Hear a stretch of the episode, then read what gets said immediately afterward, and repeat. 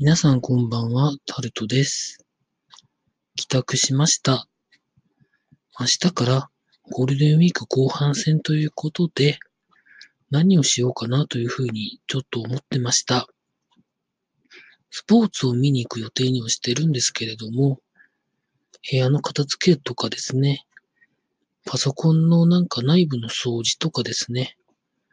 まあ、身の回りのことをいろいろしなきゃいけないかなというふうには思っております。買い物もしたいんですけど、なかなか先立つものがないので、見るだけで終わると思います。